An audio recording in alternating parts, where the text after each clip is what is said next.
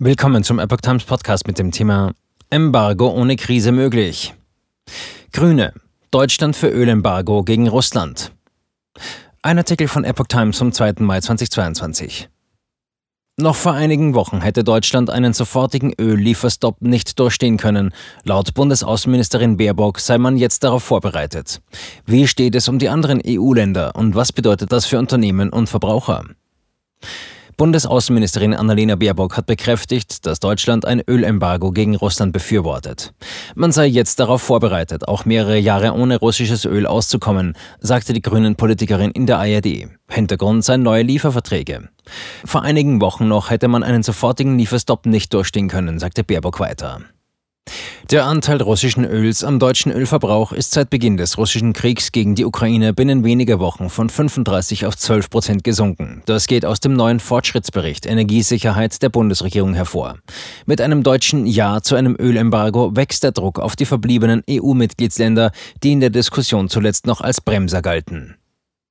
Andere Länder sind noch nicht so weit. Innerhalb der EU gibt es nach Darstellung von Bundeswirtschaftsminister Robert Habeck noch keine Einigung über ein Ölembargo gegen Russland. Wie Baerbock ist auch Habeck der Meinung, dass Deutschland ein Ölembargo tragen könne. Andere Länder sind noch nicht so weit, sagte der grünen Politiker nach einem Treff mit Verbänden der mittelständischen Wirtschaft. Die Energieminister der EU-Staaten kommen heute in Brüssel zu Beratungen zusammen. Habeck sagte, auch an Deutschland würde ein Embargo nicht spurlos vorbeigehen. Es werde hohe Preissprünge geben. Die Verbraucher in Deutschland müssen sich auf dauerhaft hohe Energiepreise einstellen. Wir werden weiter mit höheren Preisen rechnen müssen, sagte Habeck. Der Staat könne nicht alle Energiepreissteigerungen auffangen, weder für Firmen noch für Verbraucher. Das ist die bittere und die harte Wahrheit. Die Bundesregierung habe verschiedene Hilfsprogramme aufgelegt, die Liquidität sichern und Unternehmen im Markt halten sollen. Sie können aber, und diese harte Botschaft kann ich niemanden ersparen, Sie können nicht verhindern, dass die Preise weitergegeben werden. Dies müsse die Volkswirtschaft tragen, anders kommen wir durch diese Zeit nicht durch, sagte Habeck. Nach Angaben von Habeck könne die Umstellung auch zeitliche Ausfälle bedeuten, sagte Habeck unter Verweis auf die Raffinerie in Schwedt, die vom russischen Staatskonzern Rosneft kontrolliert wird. Aber ein Embargo bedeutet nicht mehr, dass Deutschland in eine Ölkrise rutsche. Budapest droht mit Veto.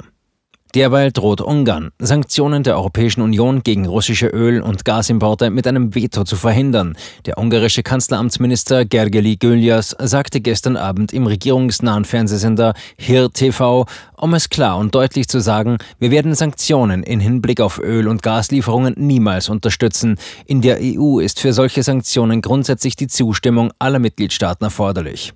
Gylias sagte dazu, da man sie nur einstimmig beschließen kann, hat es keinen Sinn, wenn die Europäische Kommission Sanktionen vorschlägt, die die derzeitigen ungarischen Importe einschränken würden. Derzeit könne niemand die russischen Öl- und Gaslieferungen ersetzen. Für eine Umstellung bräuchte es fünf Jahre und Unmengen von Geld. Die Kommission gebe Ungarn aber nicht nur kein Geld, sondern halte es zurück. Goliath spielte auf Finanzhilfen aus dem Corona-Wiederaufbaufonds an, die die EU-Kommission bislang nicht ausbezahlt, weil sie Bedenken wegen der rechtmäßigen Verwendung hat. Ungarns Ministerpräsident Viktor Orban benutzt nach Ansicht von Kritikern EU-Mittel dazu, um Oligarchen zu begünstigen. Zugleich hat Orban die Abhängigkeit seines Landes von russischen Energieimporten verstärkt. Seit Beginn des russischen Angriffskriegs trug Ungarn alle bisherigen EU-Sanktionen gegen Moskau mit, lehnte eigene Waffenlieferungen aber strikt ab.